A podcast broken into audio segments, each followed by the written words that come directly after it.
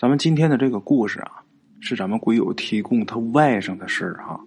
他这外甥啊，比他年纪还大，因为姥姥家这个人多啊。前几年呢，他外甥结婚，结婚带着女朋友出去度蜜月嘛。这两个人呢都喜欢玩所以这蜜月也是自驾游，目的地呢是孟连。因为啊要浏览风景，所以他们没有走高速啊，就边走边玩走了一段时间呢。离云南还远着呢啊！但是他们已经到了西南这个少数民族聚居的这个地方。有这么一天呢，他们发现了一个怪事什么怪事呢？就是开车的时候，这路边总有这个少数民族的兄弟们啊，对着他们大喊大叫、挥手，做的这动作挺大的，言语不通，他们也听不懂说啥。但是啊，看那意思是让他们停车，那肯定不敢停车呀。这些人越这样喊，越挥手啊，他越不敢停。为什么？咱都知道，这荒山野岭的，万一是打劫的呢？真是打劫的啊，劫财无所谓，那伤了人怎么办呢？这车上还坐着媳妇呢，不敢停车。这地方真的是深山，人很少，有点能力的呢，都搬到山下去了。他们这一天就遇到对他们喊叫挥手的人呢，算起来也不超过十来个。就这样，他们也是吓得不敢停车。本来呢，他们想着在这个路上野餐，结果到了下午三点来钟啊，他们还没吃上饭，把他老婆饿的都直抱怨。就在他老婆啊抱怨的时候，他们看到了一家小店儿。那么路上不敢停车，为什么敢在这个小店儿停车呢？因为啊，这个店很小，就一眼都能看到底。这店里呢，只有一个背着孩子的一个女人。他们觉得这没有什么威胁啊，而且他们也实在是不想吃野餐，他怕吃的时候呢遇到这个大喊大叫的这些人，啊，进店的时候啊，他们还有点犹豫，犹豫什么？怕这老板娘她听不懂汉语，结果一接触还可以，啊，听没问题，这个也会说，但是这个词汇量不多，但是也能勉强的表达意思，勉强的沟通还是可以的。一进店呢，这老板娘。正在生火呢，回头看到他们也很惊，啊！后来知道是顾客呀，就赶紧先给弄吃的。吃饭的时候呢，咱们鬼友他外甥就问这老板娘，就说为什么附近的人看到我们的车都大喊大叫的？这个时候，老板娘回答他，那个意思啊，就是因为看他们往这边来，这边前面不能走了，想让他们停车往回走。那这哥们就问呐，那为什么呀？这个路坏了吗？老板娘说不是。老板娘告诉他们，前面有崩来。崩来是个什么东西啊？从来都没听过呀。这是他们当地的土话啊。这哥们儿啊就问这是什么东西？问这老板娘。这老板娘汉语不行啊，解释半天也解释不清楚。反正他们理解这老板娘说的啊，就是挺可怕的东西。然后就问这老板娘是不是野兽啊？老板娘说不是，然后这哥们就问：“那那这东西在哪儿呢？”老板娘说：“呀，你再往上走，走不远就可能遇到。”啊，这时候这哥们啊，忽然间发现一个破绽，什么破绽呢？明显呐，这老板娘很怕那个东西。如果这老板娘她说的是真的，那路上遇到那些人，那些招手的人，应该也很怕那个东西，怕这个崩来。那既然如此的话，为什么这老板娘她还敢在这儿开店？而且啊，据这个老板娘她说，前面山里啊还有这个零星的人家呢。这老板娘啊给他的回答是什么呢？这个叫崩来的东西啊，不能进人的屋子，而且每年呐只出来几天。所以啊，这老板娘劝他们：你们或者是掉头回去，或者是绕远处的省道走，或者。再往下走这么十来里地吧，有一个岔路，啊，你进去之后啊，不远就是一个镇子，那地方有旅馆，你们在这个旅馆里边住上三四天，你们再走。这时候这哥们就觉得没必要，他们这个是这个婚假出来的，这时间有限，这路上算好时间了啊，而且啊，他认为啊，第一呀，什么崩来呀，什么东西，它未必就存在。第二，即便它存在，它不能进人的屋子，恐怕它也不能进人的车子。第三呢，实在不行，自己还可以开车跑，那东西它还能比这个汽车还快吗？啊，所以呀，这老板娘无论怎么劝，他都要继续走。他老婆倒是有点害怕呀，但是拧不过他。最后，这老板娘只是告诉他们啊，无论看到什么，千万别出声啊。简短杰说，吃完饭以后，他们简单的休息一下。顺着这条路，又开始继续出发。正常开车呀，三个小时就可以到这个县城。他们四点来钟啊，从小店出来，开了一个多小时。这时候忽然间起了大雾了。就这样啊，只能是慢慢走。山道很这个狭窄，咱们这个哥们儿啊，他开车是尽量贴着这个山壁的一侧。正开着呢啊，忽然间他们看到路边啊。有一个人贴着这个山壁走，开近一点啊，就能看清楚是一老太太，很矮呀，这身高最多也就一米四。南方人又比较瘦小，背着一个挺大的一篓子啊，所以啊，这哥们儿和他老婆看了之后都觉着这老太太挺可怜的。然后小声啊，他媳妇就跟他说，就说要不咱们烧他一段吧。这哥们儿一想，嗨，在哪儿不是做好事啊？就点点头，然后把这车呀就靠过去了。这车子啊，快停到老太太身边的时候，这哥们儿啊就把身子靠过去。本来他想从这把这窗户放下，跟人老太太说话嘛。下一步他就是放窗户落窗户了。可是就在这时候，这哥们儿是猛的踩一脚油门，这车子是往前这么一耸，啊，窜出去好远。他老婆不知道怎么回事就问你干嘛。然后这哥们儿啊，脸铁青啊，就跟他老婆说：“你别问。”啊，这车一直啊，以很快的速度开出来，得有十来分钟。这哥们儿才跟他媳妇儿说：“那老太太不是人。”啊，怎么回事？怎么这老太太不是人呢？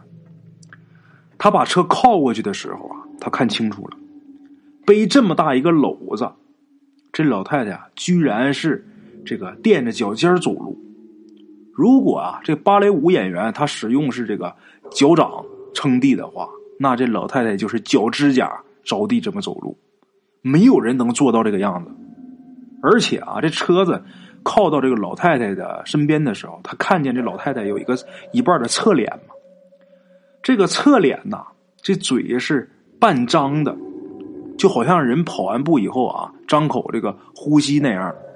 这哥们儿啊，就看到这老太太有不正常的牙齿，而且上颚和舌头上也有牙。人哪有这样的？啊？这些事儿啊，这我刚才讲的这些，他没敢跟他老婆说，他就光说一个这老太太不是人，就把他媳妇给吓坏了。然后怎么样呢？继续走吧。那能怎么样，是吧？又开了几分钟，以他们的车速啊，应该是离刚才看见老太太的那个地方啊，得有十几里地了。他俩这时候这心情啊，刚刚的安定了点这时候这哥们眼睛忽然间睁大，怎么的？他看见路边又有这么一个老太太，身材、着装、动作都一样，也离车不远这么一个地方，在那走。这哥们是赶紧加大油门，迅速的从这老太太身边经过，超过去。超过去的时候看了一眼，真的是一模一样。这时候他媳妇儿已经吓得是不敢说话了。可是啊，谁也没想到，他们后面再开车走不远的地方就能看见这样一个老太太。啊，到底是？有很多个这样的老太太，还是只有一个如影随形的跟着他们？他们也闹不清楚这到底是怎么回事只能啊看到一个老太太，就赶紧加速的超过去。这哥们想，我就这样开，好歹我撑到县城，我肯定就没事没想到啊，车子居然熄火了，把这哥们给急坏了，左右看看有没有老太太。一看没有啊，急忙要下车要修车，他老婆就喊了一声：“哎！”然后他一回头，这老太太呀正在往这边走呢，离他们呢不过百米。这速度虽然不快啊，但是他也不敢下车去冒险去了，赶紧是回车里把这车门啊锁上。锁上之后，他才想明白，这么大的雾，十来米以外，那根本就看不清了。就十米以外啊，基本上看不清，能见度很低。那我刚才怎么能看到那么远的老太太呢？啊！可是啊，他再也不敢出去了，坐在这车上害怕。这两个人这时候光剩害怕，人一害怕呀，这脑子转的飞快呀，很灵活。这时候他忽然间想起来，这个地方啊，就是自己第一次看见老太太那个地方。刚才自己那么一直向前开，我这车是不是压根就没动啊？啊！他出神呐，想这件事大概想得有十来分钟。正在这想着，忽然间这窗户啪啪一响。他一抬头，这老太太呀，正在外面看着他们。老太太还是贴着这个岩壁的这侧啊，也就是副驾驶的窗户外面。啊，在他出神想事的时候，他老婆啊一直看着他。现在窗户一响，他老婆也往外一看，往外一看，一看这老太太在这儿啊，他老婆坐副驾驶上，张嘴就要尖叫，可是啊，被他一把就把嘴给捂上。因为啊，这哥们想起来这老板娘说的话，千万别出声。这老太太面无表情，就在这副驾驶的那一侧，慢慢的从车头走到车尾，从车尾又走到车头，就这么来回走啊，速度也不快。这哥们儿啊，脑子是一直在转，一直在想，我该怎么逃离这个险境。这样就对他老婆就照顾不到了。他老婆呢？刚才她老公一捂她嘴，他就明白什么意思了。可是后来呀，自己感觉精神压力越来越大呀，实在是忍受不了，崩溃了。忽然间开始尖叫啊！他老婆这一叫啊，这哥们觉得妈坏了，不让出声，不知道是什么，还喊上了。可是啊，他老婆这一叫啊，这老太太反倒看了看他老婆，人就走了。而且这时候再启动车，这车也可以发动了。简短截说，他们到了县城，等到了县里边，他们还在害怕，怕这老太太找来。结果呢，一点事儿没有。后期啊，整个蜜月这个期间都没事度完蜜月，那就得回去上班去了。上班有这么两个多月吧，忽然有这么一天呢，他老婆睡着觉呢，猛的就坐起来了。把这哥们儿也给惊醒了，就问他老婆：“你干嘛？”他媳妇就说：“他来了。”然后就开始哭啊，那吓的呀！这哥们问了半天才知道，他老婆梦到这个老太太站在他们门外，一点一点的往屋里挤啊。然后这哥们就说：“你做梦没事啊，媳妇儿你好好睡吧，就是一噩梦。”安慰了半天呢，他老婆才又睡下。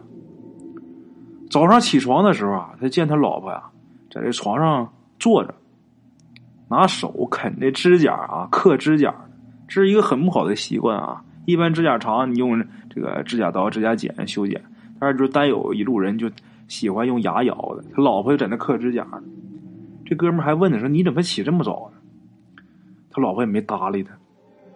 等这哥们起来呀，这时候才看清楚，他老婆这时候双手。